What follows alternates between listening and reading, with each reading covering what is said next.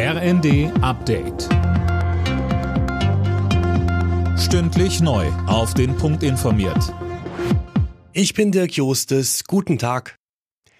Die Bundesregierung will Städte fit für die Klimakrise machen. Laut Bauministerin Geiwitz gibt es dafür dieses Jahr 790 Millionen Euro vom Bund.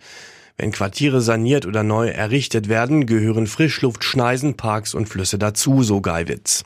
Gerade Städte heizen oft schneller auf als ihr Umland, so Daniel Hertel vom Helmholtz Zentrum für Umweltforschung in Leipzig. Man hat eben viele versiegelte Flächen, Beton, Glas, Metalloberflächen, die können viel Wärme speichern, die wird dann verzögert wieder abgegeben in der Nacht und damit kühlt sich die Stadt einfach auch nicht so schnell ab. Und dann hat man in der Regel auch dunklere Farben in den Städten, sodass also hier auch mehr absorbiert wird an Strahlung als, als als reflektiert wird einfach.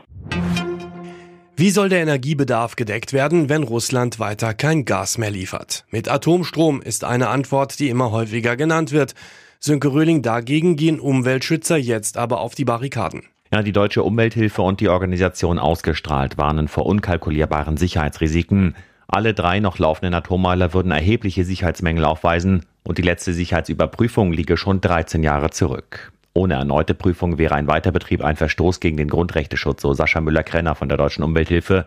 Sollte der Weiterbetrieb beschlossen werden, werde man das daher notfalls per Gericht stoppen.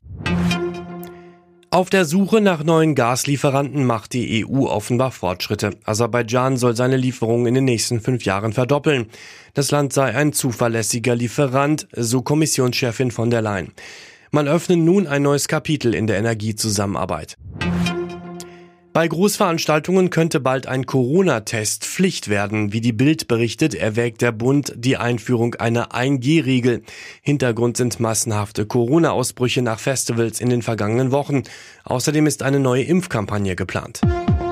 Alle Nachrichten auf rnd.de